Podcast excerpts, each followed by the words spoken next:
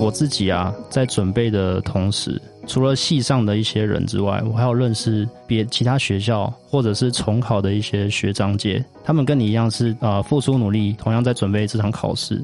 第一个，我觉得有这群人陪着你，当你有压力的时候，你有人可以可以沟通，可以聊天，可以把你自己的情绪抒发出来。嗯，对，这是对你来说是好的。那再来的话。你可能有时候问题想不通，那你又没有办法去找老师，那你可能透过一些呃通讯软体，你可以跟他们讨论。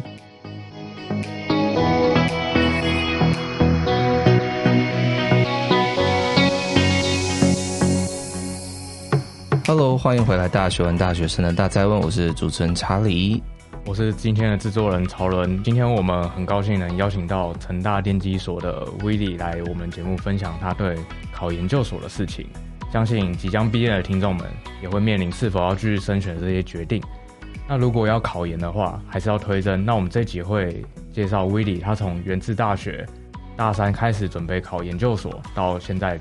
上了一个成大电机所的一个心理路程，请威利自我介绍一下他自己吧。Hello，各位好，我是威利。那我目前是来自成大的电机所。那在大学的时候，我是原制的电机，也是我们制作人曹伦的大一的室友。那我今天的话来分享一下我对于考研这件事情的一些经验，还有心路历程。我觉得其实也不是呃，可能要毕业的人啊。我觉得很多人去规划自己人生的时候。也可能会想说，哎、是不是要考研究所？所以可能听完这次分享之后，也许对于所谓考研究所你在干嘛这件事，可能比较有更深的理解。那也可以更加的去决定说自己适不适合呃做这件事情。好，那我觉得第一个最重要的问题，就想问威利是说，你为什么想要考研究所？嗯，对，其实这个问题很多人问我，那我自己。在别人问我的同时，我也会反思一下，为什么我要考研究所？那我当初是在大三那年，因为再过一年多就要面临毕业，毕业之后会有找工作的，会面临这个问题。我本身大学的时候念原子电机所，其实对未来的我没有想太多。只有想过可能会去科技业。那在台湾的话，科技业对于学历的要求，它除了是一个门槛之外，它也是对于你未来的升迁有一定程度的影响。别人问我这个问题的时候，我都会说哦，因为这样比较好找工作。那讲到底，薪水可能会比较自己比较能接受，把它面临成一个挑战，那也是目前为止人生最关键的一个考试。那这个准备的过程大概是怎么样？考研究所整个时间轴是怎么样？是从什么时候开始准备，然后放榜可能又是什么时候，然后真正入学，那整个过程是怎样？可以稍微描述一下。OK，其实啊、呃，这个时间轴的话，第一个当然是准备嘛。那准备时间的长短，其实看个人自己念研究所考科，自己每个人掌握的程度不一样，所以准备期间的话，我个人以念书。大概准备了，呃，可能今年考试，那前一年的暑假开始准备，准备大概半年左右。那大概在前一年的十一、十二月的时候，嗯，你想报考的那些学校啊，它的简章会出来。那简章出来的话，你就可以做一个报名的动作。那这是在去年年底的时候，对。那在今年，往年都是二月初，大概会进行那个硕班的考试。对，那二月初考完，大概三月底之前啊，每间学校都会陆续的放榜。放榜完的话，就是找教授，又是另外一件事情哦，大概是这样子。你可能大四就是在准备研究所的事情，这样子。嗯、对，没错。嗯，我自己的话，大概是大三大三下末期到大四上，整个学期都会拿来准备研究所。当下的话，因为已经大四上了，所以学校的课业也，也差不多学完了。对，没错，也不会有太多的，嗯、就是你不用把你的。重心放在学校，对对，没错，所以只要 focus 在那个准备硕班考试这件事情上面就好了。嗯、对，嗯，了解。那那你觉得心态上呢？你在过程中，你体你怎么去体会这件事情？过程中的话，呃，我爸妈很常跟我说，遇到说班考试这件事情，他们知道我压力很大，大到有时候可能回话、啊，也不只是对我爸妈，可能对同才也会回话回的，呃，很不留情面那种感觉，很凶。第一个，我觉得。情商、情绪的控制，在我那个时候做的不是太好。别人都会跟我说压力不要太大，但其实，在那个环境之下，自己也会告诉自己压力不要太大，但是很难去做到真的没有任何的压力，因为你现在面临的是很关键的一场考试。对，呃，那我这时候就讲一下我当时推甄的状况好了。当时推甄状况也是一样，简章出来之后到送件，送件中间可能会要写自传啊、研究计划这些有的没有的。然后你会变成要整理你四年的东作品，然后还要去整理，还要去想你未来要做什么，然后写那些有的没有的东西。那时候其实压力也非常大。那时候我其实也对四周的人，还有我爸妈也是蛮凶的，因为因为其实推甄没上的话，变成是说我要考研嘛，但是我又来不及，又不像威力他那时候已经开始准备了，我已经比别人晚了，所以。然后就是没有推甄上的话，那我要怎么办？那我是不是就得要去工作？那我工作其实就会变成是非常的两难。那时候相信在大四的时候，大家都会经历过这段这段期间，那时候就会变得非常的煎熬，然后压力也非常大。然后所以真的，你说要控制情绪嘛，我是觉得真的蛮难的。其实那种压力啊，有面临过的，对，其实也不一定要是考研究所，像可能我们都会经历过考学测、考职考。你在付出，你在有一个目标在你面前，你又很想要去达成你自己的目标，当下一定会有压力。嗯，这个压力的话，就要看你自己怎么样去排解。这个也是一个很重要的一个课题。没错，就是你你那时候需要闭关吗？还是说需要做什么样的调整，才能可以让你 focus 在读读考试这方面？我付出的那个程度比较大，大概是在去年的暑假那段时间开始。那那段时间大概八九点，我会到我们学校的实验室。那我们老师也很好，他让我在那边读书，留给我自己一个位置。每天的行程大概是这样：大概早上八九点进去，啊，吃完这包含吃完早餐，到晚上的十一十二点回家睡觉。隔天又是一样的，日复一日。对，这样的日子大概过了半年。考试的前一个月。那我那年比较特殊，那年又碰到了 COVID-19，然后跟过年，我那年考试是在过年后的，所以那时候我要自己留在学校，然后一个人孤单在那边。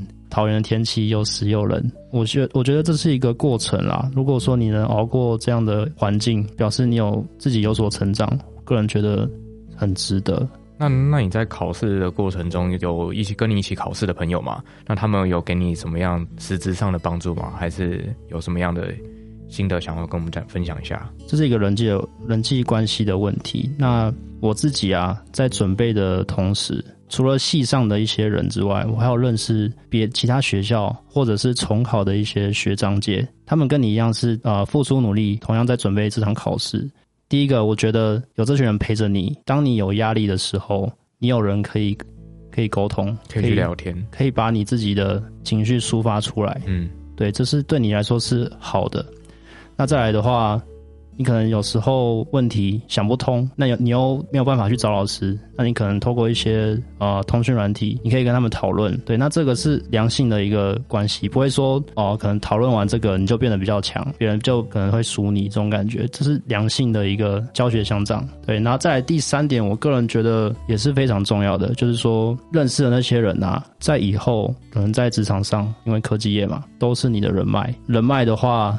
这是一项非常有用的资源，这个应该就不用多说了，对啊，不管找工作，或是你要去做其他事情，你都会有一个人可以去咨询，或是一个帮助。其实人脉非常重要。像我们其实我们念科技业的话，我们最常被强调的就是要建立你的人脉网络，你必须要有一个 linking 嘛，然后甚至你要有 GitHub 这些有的没有的东西，然后去把不一样不同的人去互相认识。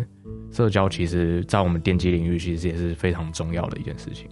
嗯，没错，我我觉得也不是只有呃什么科技业啦，其实基本上每一个行业，你没有就是有个人脉在，基本上很多事情都不好做。对啊，对啊。对，如果你多认识那个领域、那业界的人，然后有很多事情都可以迎刃而解啊。嗯，因为我是想要强调，我们电机系不是只有宅宅而已，我们也是需要社交的。好。今天你不一定也知道科技业的，你可能认识其他行业的，你可能万一哪天在外面，可能碰到有些问题需要他们的他们的帮忙，这时候你的交友广阔非常非常的重要。因为你认识的那些会分布到其他学校嘛，那有时候我们会需要做一些量测，但是当你的学校没有这个仪器的时候，你有这个人脉，你有这个关系，你可以跟他们直接呃，可能跟他们借个设备啊，对你来说是也是有帮助的，比较方便。我们回到话题，考试当下的时候有什么心情吗？会很紧张吗？还是会很焦躁之类的心情？我考研的当下。呃，我想分成，就是说，呃，因为像有些学校，南部的学校也会开北部跟南部的考场。对，那我自己比较幸运的是，集中在台大跟台科大啊，然后这两个地方在考试。嗯。那时候有些同学他是住比较中部的，嗯嗯，他要赶往北部或南部的话，交通对他来说比较尴尬。嗯，所以他一定啊、呃，可能需要前一天晚上或者前两天，他要先去在当地找个旅馆下榻。你今天换了一个新的环境，对，那你可能你的睡眠，对，你的饮食会被受到影响。嗯嗯，对啊，我朋友都跟我说，哎、欸，你去成大南部饮食是不是比较甜？然后我说，哦，对啊，是有比较甜一点，所以。当地有些因素可能会影响你。刚刚讲到睡眠，会直接影响你考试那天的表现，这个大家都知道。尽量去减少这些问题的发生啊。像我自己的话，吃的话比较清淡一点，啊，也不会特别的熬夜。像我自己有肠胃比较不好的问题，嗯。一个月前，我可能会先去看医生，先习惯那个用药，才不会有突然啊，有一些突然紧急的状况出发现发生这样子。嗯，了解了解。对，所以简单是说，你在考试的时候，你可能前几天那个环境啊、饮食啊、睡眠这些都蛮重要的，就不是只有、嗯、呃读很多书的问题而已。对对对，对，影响最深的在前几天，反而是就一些比较身体上的问题。对，然后可能甚至有很多变数的东西，要把它把握住。那你刚刚有讲到说你比较幸运集中在北部考场，那是考试是分成怎样？为什么会有分北部考场、南部考场？分考场的话，呃，因为我自己是北部人，因为像成大好了，他会开北部的考场在台科大，南部的考考场的话就是在他自己学校成大里面，所以我只要当天做一个通勤，时间有控管好，不是什么问题。对，那如果说是像刚刚讲到。可能前一天晚上要先抵达那个县市的，那会有我刚刚提到的一些状况。你有提到就是说有独招跟联招的差别，制度上，因为我我相信每个学校的呃考试的那些东西可能有点差异啦。嗯，对。但是你有跟我提到就是有一个大致上的差别，就是所谓的独招跟联招，呃是什么意思？独招跟联招的话，我想先介绍一下联招这个东西。嗯，以硕班考试来说的话，联招。比较有名的就是台联大系统。那台联大系统的话呢，它有大概涵盖了四间学校啊，分别是中央、那清大、交大跟阳明。啊，只是现在阳明跟交大并校了。联招的话，意思就是说，我们可以去选择考一份考卷，啊，同一份考卷，但是我可以填四间学校共用这份考卷分数的消息，这就是联招的一个优点。那独招的话，每间学校都会有独招，包含我刚刚提到的中央、清大、交大跟阳明。那独招跟联招要选择哪一个？我自己是比较建议你把你自己的梦幻的校系列出来，然后去看有没有哪些重叠了。如果说今天有重叠的话，那势必你要在重叠的几间里面去挑选一个你比较想要去的那间校系。这个状况啊，一定避免不了。像今年的话，嗯。台清教呃台大台联跟成大都有做一个撞校，同一天去考个两间，同一天考三间之类的状况。嗯，那这个状况的话，你一定要面临选择。你自己有碰到撞的情况吗？呃，我那年的话，那时候考试是没有遇到这个状况，所以我、嗯、呃台清教程的话，我都是有去考试。对对对，哦、那四中的话比较少撞了，四中的话基本上是不太会去撞考试的日期。对，嗯，OK，所以就是说撞考试时间这个是每一年情况不太一样，对，就有点运有点运气成分啊。嗯，没错。就另外就是说资源的部分啊，就是说如果今天我们听众想要哎、欸、准备考考研究所，可能想要了解一下状况，就是我相信他可能听完这一集不可能就是突然就什么都会了，就有什么资源可以他可以去多研究看看，然后来了解说自己。呃，在准备考研究所这条路上，可能会遇面临的状况，那怎么去解决？这样。好，那我当初一开始，我在一九年年初准备好要考试，一开始的时候，我觉得自己啊，我觉得自己有点小聪明，我觉得我可以 handle 住这些考科，我可以靠自己，我不用去补习班。嗯，因为面临硕班的考试的话，嗯，有两个路，一个是靠自己，一个是靠补习班。在准备的前期，我选择了前者，但是大概到啊那一年的五月啊某一个晚上，看到啊 PPT 很多分享心得文，然后就发现，哎，为什么正取的都有去补习？那一个就算了，结果两三个、三四个，三人成虎，你就觉得被吓到了。隔天我就打电话给我妈说：“哎妈，我觉得我好想要补习哦。”对我那是人生第一次 主动跟我爸妈说我想要补习，我爸妈也没有讲什么。这点我非常感谢他们，在我做这种决定的时候可以义无反顾的支持我，这点由衷的感谢我爸妈。再来大概五月多啊，决定报名补习班。我自己决定报名补习班的点啊，有以下几个。第一个就是说，因为我刚刚有提到了，不管是共同的科目还是你专业的科目，其实哦，你报考的学校。他出题的题目啊，一定会有一些来源。那这些来源的话，不一定只有一本书，可能是很多本原文书的内容，他可以去参考，从这些里面去出题。我觉得补习班的话，就是说他有系统的帮你去整理这些题目，那以他们呃老师的经验去帮你分析说这几年啊，或者说这间学校他喜欢出哪些题目，那以这个方式去整理出对你 CP 值最高的，有系统的去复习。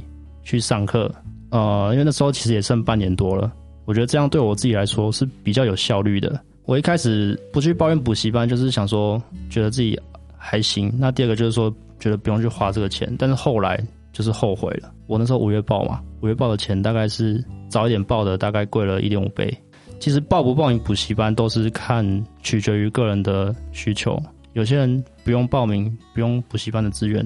他也可以考得很好，像我刚刚有提到说人际关系这一块，我也是在那个补习班啊认识到了志同道合的朋友啊，甚至下课也可以一起讨论。那我觉得这是一个好的环境，让我去准备的过程。你会不会觉得说那个那种新德文是就是补习班的是行销策略这样？呃，我觉得多少会有。那第一个，我觉得他 po 这些新德文也不是完全没有帮助到你。第二个。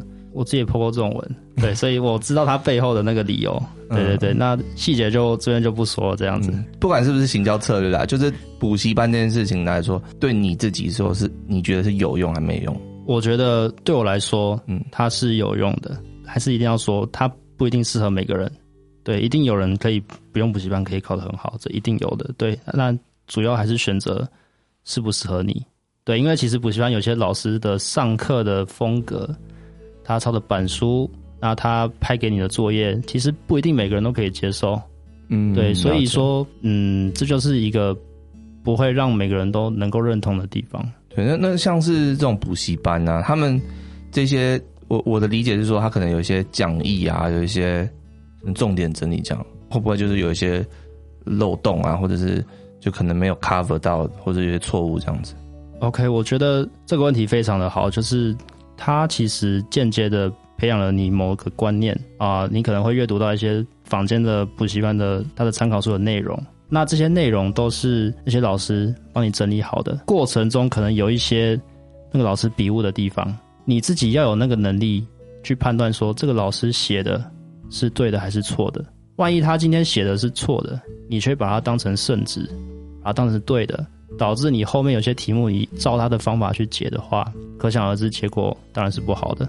我要讲的重点是说，在你成为一个啊硕士生的同时，你要培养的是你有独立思考的能力，不要一味的去接受别人给你的资讯，包含我刚刚讲的 PPT，还有一些社群网站，你自己要有能力去思考说，他们讲的是对的还是错的。对，因为其实到念研究所之后，会发现其实房间的很多书啊，或是论文啊，它其实。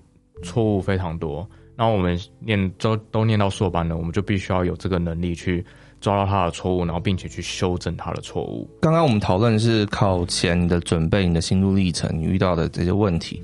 那我想问说，你考完之后，我相信在放榜之前还有一段时间嘛？那这段时间你是怎么去利用的？那情况又是怎么样？我刚刚有提到那个考试的时间轴，那考完试的话，大概在每年的二月底之前，嗯，会考完。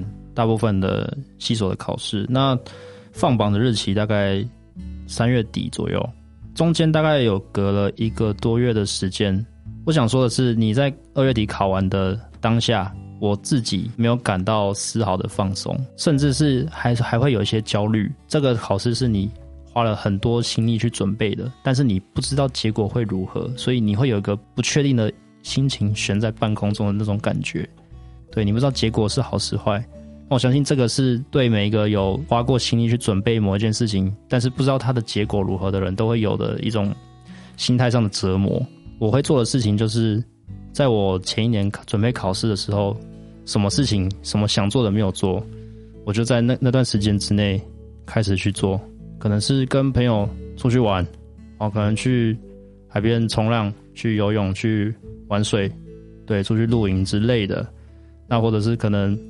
麻将打通宵，类似的那种玩 game 啊，还是干嘛，能让自己多舒服就用那种方法，只要它不是犯法的就去做。这我讲这些，跟我刚刚提到的，我爸妈叫我压力不要太大一样意思，因为一定还是会有压力，一定还是会怕说考不好。那我只能说，尽量去减轻这个梦魇带给你的痛苦。对，我觉得你讲很好，就是说，其实压力归压力，但是反正你也没法决定。这段时间就是结果会怎么样子，已经超出你的控制范围了，所以就只能用一些其他方法来帮助你减压啦。对啊，因为考卷交出去了嘛。对，因为考试考研究所的那个试卷啊，嗯、那个题目卷不是哦，可能像以往只考还有部分的选择题，写的都是选择题，还有作文嘛。嗯、但是不像选择题一翻两瞪眼，读卡错了就错了。他手写的啊，我考过的都是手写的。哦，了解。对，所以所以会有所谓的批卷老师嘛。那批卷老师，你就要祈祷说他那天的心情比较不好，因为有些老师看到字比较丑的，他可能就甚至不想给，因为他不给你分数，你也查不到他。所以叮咛一下，就是字能够练的话，就尽量练得好看一点，至少不要让别人看不懂，不要让觉得不要让人觉得你在鬼画符。哦，就看了之后，至少不要让他心情很差。对，因为你字。假如说你今天字写的呃不是不是很 OK，那你也不可能短时间就改过来嘛，所以我觉得这是一个呃可以尽早准备的部分。有这种申复的东西吗？像这种研究所考试，如果你觉得你的分数很奇怪，你是有办法申复的吗？申复的话，其实就是把你的每一题的分数重新加一遍，它其实不会看你有没有去看你的内容对或者是错。棒棒完了，然后你进了你的现在的成大，那。找教授的时候，你有什么一些技巧吗？呃，找教授的话，我个人是会先就是跟学弟妹讲说，如果你今天是考试的榜单上面正取有你的名字，跟所谓的往年会背到的备取名次的话，那其实你当下哦、都可以去做一个写信去啊、问候一下你的那个系所的老师啊、每个老师哦。都可以询问一下，能不能给你做一个参观拜访一下老师。那这个目的就是说，让你了解哦那个系所或者是某几间实验室大概在做哪一些内容。那这个内容是不是又是你有兴趣的？因为如果说今天你要做一个你不是真的很有兴趣的内容，那又至少两年的这个期间的话，那我相信，当然。找一个有兴趣的事情做，对你来说时间会过得比较快。嗯，对。再来就是说，找教授这件事情的重要性。找教授的话，其实它会影响的你的事情很多。第一个是你在念硕班的时候，他能够给你的资源。那这个资源的话，可以像是说实验室的设备啊、仪器，啊，或者是啊、呃、白话一点经验。第二个就是说，那个老师可能会给你薪水啊。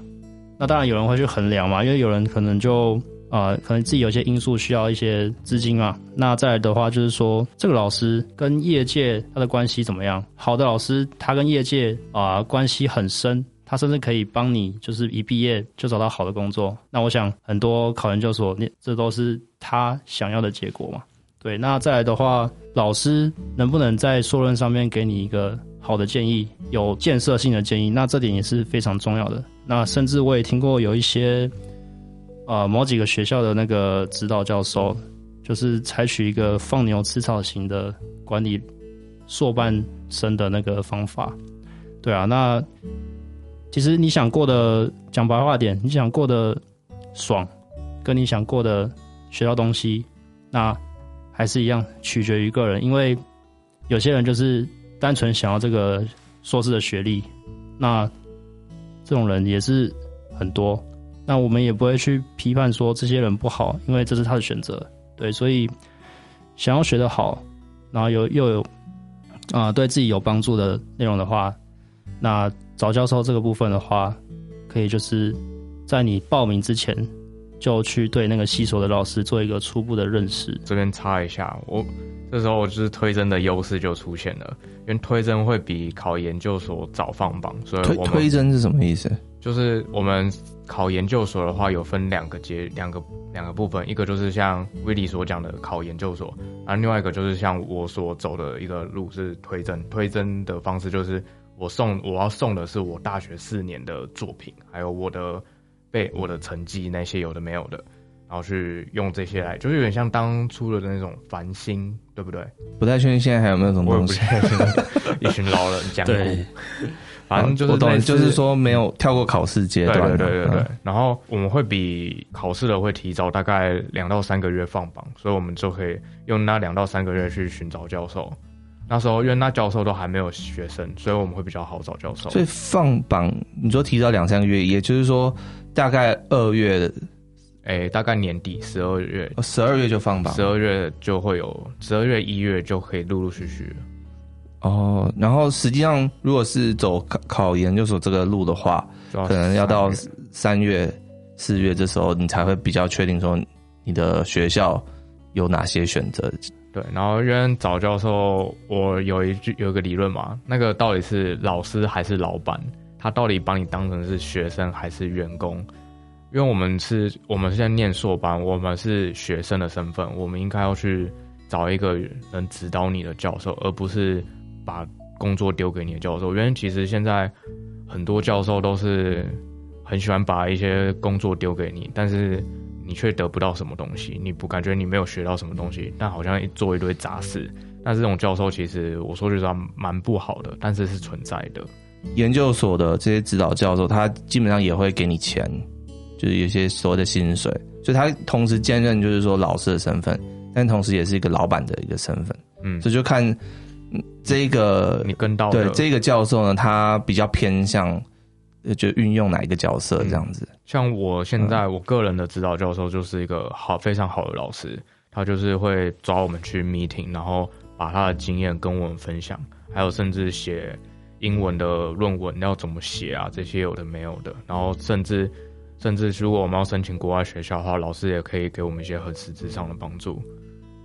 对，曹伦这点就是刚刚提到的教授的人脉，能不能为你提供有利的一个啊、呃、加分？对，没错，加分。嗯、对，就在啊、呃，可能要去国外念博班的这件事情来讲的话，对，那的确是一个很大的一个帮助。嗯，对。那像威廉刚刚讲，就是说你在嗯、呃，实际上进入这个学校之前，你就去拜访这些教授，是吗？是这个意思吗？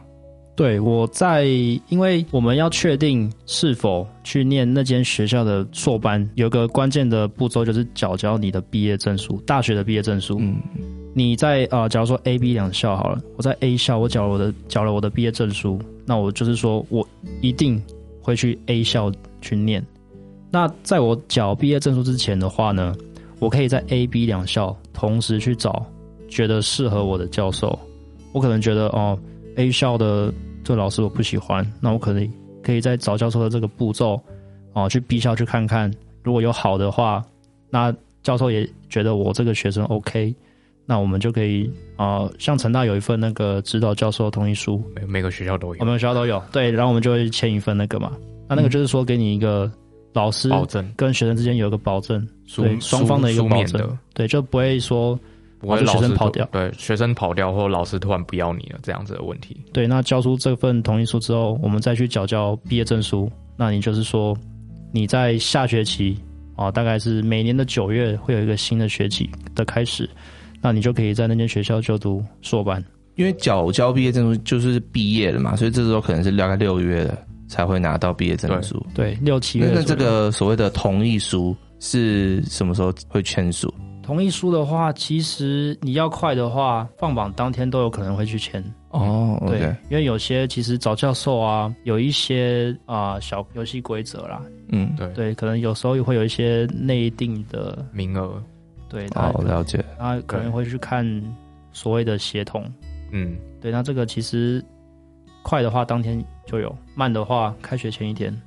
都会有，嗯，所以简单是说，你在呃放榜之后到真正录取这段时间，你就是可能去拜访这些教授，了解说，哎、欸，他的研究的领域啊状况是不是你想要的？那他收。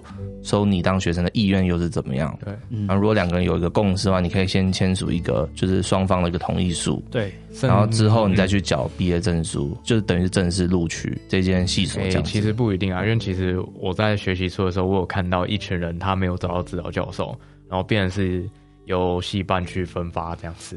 没错，okay、会有那个系办系那边的主持人。去做一个分发的动作，哦，所以就是说，如果你都没有做也，也也会也还好，但也也还是会有老师，只是说就比较没有那么理想，就不能选自己要的这样。嗯、对对，因为这个东西哦，嗯，其实我有听过，开学前才去被分到一个公认比较好的一个教授，所以这种事情其实真的很运气。对，好了，那威利，你要不要总结一下？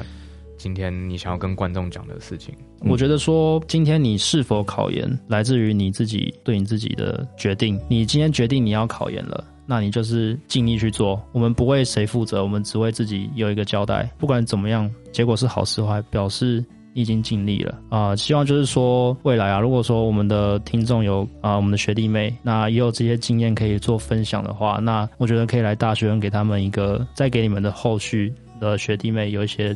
更多的经验可以拿去参考，我也很谢谢今天我们制作人草人可以邀请我来，对，对我来说也是一个新的体验，这样子，谢谢。不会不会不会。嗯，非常谢谢威利今天来到我们节目啊。其实我对于这种呃大学毕业后升学这些管道啊，我也其实蛮好奇。那今天你的分享也也带给我蛮多的思考，然后我也学到蛮多。那我相信我们听众不管是有没有想要考研究所，我觉得他们都可以了解说，哎，这个过程大概是怎么样，你会遇到什么样的状况，那也可以更加的让他们自己确信，或者是选择不要去做这件事情。我想不管怎么样，都是对听众有帮助的。